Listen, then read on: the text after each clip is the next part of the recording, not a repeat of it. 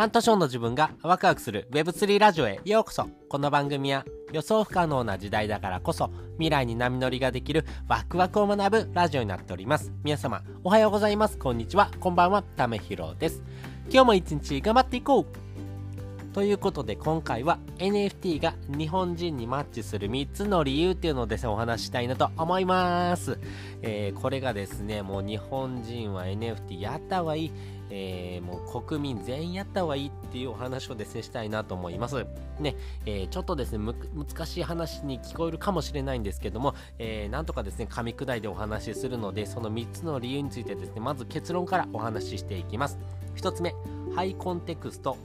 2つ目トレンドそして3つ目想像力というところです。えそれぞれ解説をしていきます。まず1つ目ですね、ハイコンテクスト。えー、このハイコンテクストっていう言葉からですね、もう、えー、ちんぷんかんぷんだなって思ってる人もいると思うんですけども、えー、簡単に説明するとですね、ハイコンテクストっていうのはですね、えー、共有している文化とかノリがですね、情報、その情報が多いことをですね、指します。えー、反対にですね、ローコンテクストっていう言葉もあります。まあ、これがですね、えー、今お話ししたハイコンテクストの逆で、共有している文化とかですね、情報が少ないというものになっていきます。で日本はですねこのハイコンテクストな、えー、文化を持ってるですね、えー、まあ、生態系というふうに言われております。なぜなら、えー、日本人はですねめちゃくちゃ空気を読む民族ですよね。あとはですね、えもう一体感連帯感をですね非常に重視しますんで、え皆さんとですね同じような行動をしてるっていうことがですねやっぱり安心感になっていきます。なので1人だけノーっていうのもですね結構ですねインパクトが強くなってくるんですね。一方で、え海外特にアメリカなんかはですね、え白人の人もいれば黒人の人もいるっていうのはですね多民族国家になりますんでやっぱりこの民族ごとでのですね、え文化とか情報ってやっぱり違いますよね。そういうふうにですねいろんな文化の人とですね、え共存しながら生きていく時にはですねやっぱり共有している情報が少ない分ですね相手のことをですね、えー、理解しようと思ってですね、いろんなですね、えー、情報を共有するんですけども、日本人はですね、やっぱり島国ですね、えー、この島国の中でのですね、え情報というところはですね、もう行き届いておりますし、やっぱり共有してる情報とかノリっていうのがですね、もう、え単一的ですよね。なので、え日本人はですね、えこのハイコンテクスト、やっぱりですね、この情報をですね、えー、一元化できてるっていうところがですね、非常にですね、日本人ですね、NFT がマッチしてるんだよということです。この日本人がですね、マッチしてるハイコンテクストと NFT ってどんな関係があるのって思ってる人も多いと思うので、えー、そのお話をですね、えー、後編でお話ししていこうかなというふうに思ってます。で、2つ目がですね、トレンドです。えー、これ、はですね、2022年のトレンドっていうところはですね、難しいことを難しいまま伝えるっていうことがですね、トレンドだったと思います。そしてですね、2023年もですね、引き続き、このですね、難しいことを難しいまま伝えるっていうことがですね、え、トレンドになっていきます。まあ、今までですね、えー、2010年とか、え、それ以前っていうのはですね、難しいことを簡単に伝えることがですね、え、トレンドでした。まあ、なぜならですね、え読者とかファンがですね、やっぱり賢くなってるっていうところもありますし、やっぱりお話をする前にですね、前提条件をクリアできるようになってきたというところがあります。まあ、例えて言うんだったらですね、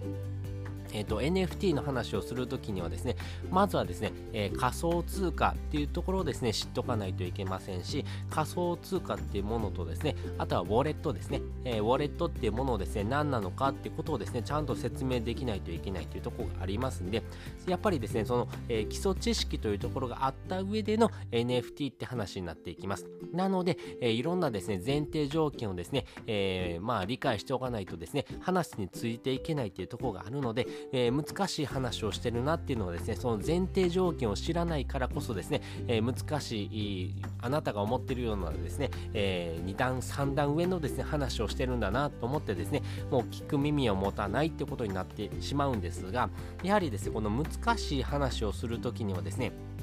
より噛み砕いて話をした方がいいんですがやっぱり今のトレンドとしてはですね難しいことを難しいままですね伝えることによってですね、えー、この難しい説明をするですね前提条件を理解した人がですね増えていくからこそですね、えー、この理解度とかですね、えー、情報のですね、えまあ、深さですねっていうところがですねかなり広がってきてるんだろうなというふうに思います。やはりですねこの難しい言葉を分かりやすく説明するっていうのはですねもちろん大事なんですけども難しいことを難しいまま伝えるっていうこのトレンドもですね、えー、これから加速していくんだろうなというふうに思っています。その上で3つ目です、えー、想像力というところなんですけれども、えー、1つ目のですねハイコンテクストというお話をさせていただいたんですけどもこれがですね、えー、情報とかですね文化をですね、え共有している情報が非常に多いよというところがですね特徴だよってお話をしていきました。そして日本人はですね、えこの空気を読むとかですねあとは行間を読むっていうですね、えその背景を察してですね行動していくっていうところがですね非常にですね、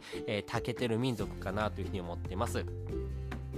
一方でこの連帯感とかですね、えー、この行間とかですね空気を読むっていうところのですね生き方でですね生きてきた日本人がですね非常に多いんですが一方でやっぱりこの生き方っていうところもですね疲弊しているところもですね結構多いのかなと思ってます。やはりですね、えー、例えば大学生になってですね大学からですね、えー、就職をして社会人になるその、え会社で働くっていうなった時にはですねこの会社のルールがありますんで会社のルールにのっとったですね、えー、行動していくってことになっていきます。やっぱりその、えー、会社のルールの中でもですね、生きにくくですね、この、えー、生活をですね、より困窮させてしまうような、要は自分をすり減らすようなですね、消耗させるようなですね、生き方っていうところもですね、え一方でですね、日本人がですね、えまあ苦戦してる、まあ要は苦しんでる部分だったのかなというふうに思います。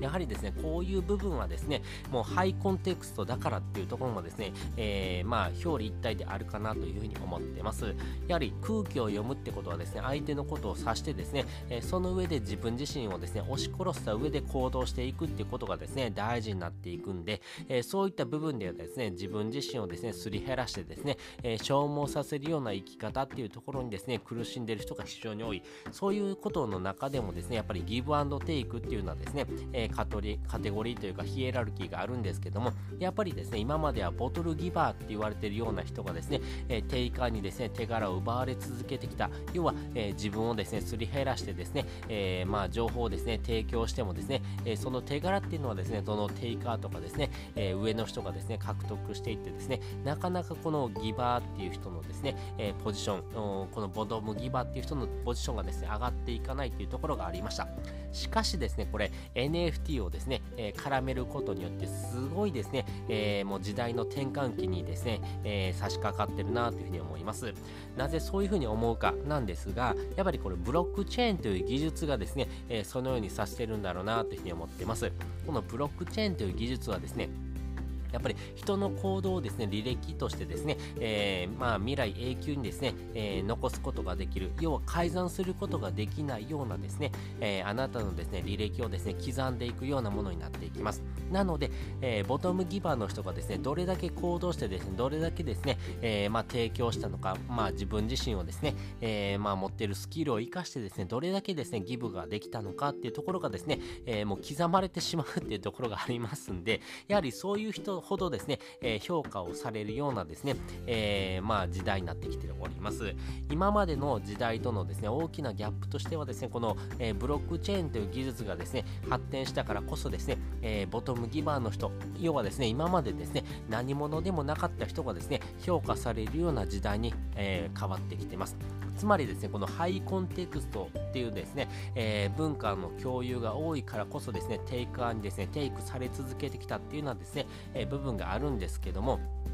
やはりですね、このボトムギバーの人ですね、えー、自分からですね、情報をギブしていくようなですね、人柄とか空気感を持った人っていうのがですね、どのような人なのかっていうところをですね、えー、ちゃんとですね、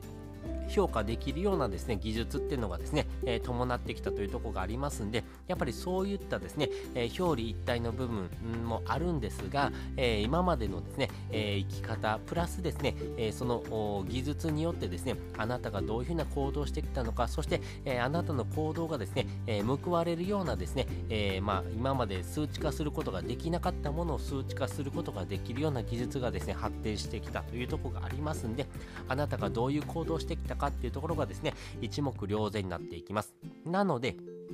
えーと、人から見られてる状態でですね、えー、何かですね、えー、あなたがですね、えー、まあ、情報をですね、えテイクし続けるっていうのがなかなか難しい状態になっていきますんで、えその行動ってですね、え見られた状態でもですね、本当にそういう行動しますかっていうのはですね、え仏教とか禅のですね、考え方がですね、より色濃くですね、反映されてるというところがあります。やっぱりですね、そういうふうなですね、仏教とかですね、え禅というような哲学とかですね、えそういったですね、え背景景とかですね、えー、あなたの想像力をですね、必要とするようなですね、ハイコンテクストなですね、日本人にですね、結構マッチしているようなですね、部分もですね、多いのかなというふうに思っています。なので、えー、まあ、結論お話をしていくとですね、えー、NFT っていうのはですね、このハイコンテクストなですね、えー、まあ、文化とかですね、共有している人ほどですね、えこのブロックチェーンっていう技術を使うことによってですね、えあなたがですね、疲弊してきた生き方からですね、あなた自身のですね、えまあ、生き方っていうところをですね、え評価をですね、与えてくれるような技術もですね、発展してきます。やはりこの発展してきた技術をですね、使うことによってですね、あなたがですね、これからどんどんどんどん面白くなっていく、そして、えー、Web3 のですね、世界でですね、えー、より生き生きとですね、えー、輝ける人っていうのはですね、特に日本人には多いのかなと思います。そういう風なですね、え愚直でですね、継続できるような人っていうのが結構多いので、そういった部分でもですね、NFT は日本人にマッチしてるんだろうなっていうことをですね、え常々考えていますよってことをお話しさせていただきました。ということで今回はですね、NFT が日本人にマッチする3つの理由っていうのをですね、お話ししておきました。もう一度振り返っておくとですねハイコンテクストそしてトレンドそして想像力というところがですね、えー、まあ三位一体でですね合わさることによってですね、えー、日本人特性っていうところをですね生かすことによってですね、えー、より NFT がですね日本人にマッチしているようなですね、えまあ産業になってきてるなということをですね改めて感じております。えー、なかなかですね今のお話でですね理解できる人もですね少ないのかなと思うんですけどもやっぱりこういう風なところが分かんなかったよそしてこういうところがですね非常に分かりやすかったよってことがあればですね、えー、皆さんのですね、えー、ツイッターのですねタイムラインですね、えー、発信してもらうとですね非常にですねあなたのですね、え、アウトプットそして、え、情報発信のですね、え、手助けになると思いますんでよかったらですねそういう風な発信をですねしてもらうと嬉しいなというふうに思っております。で本日の合わせて聞きたいです。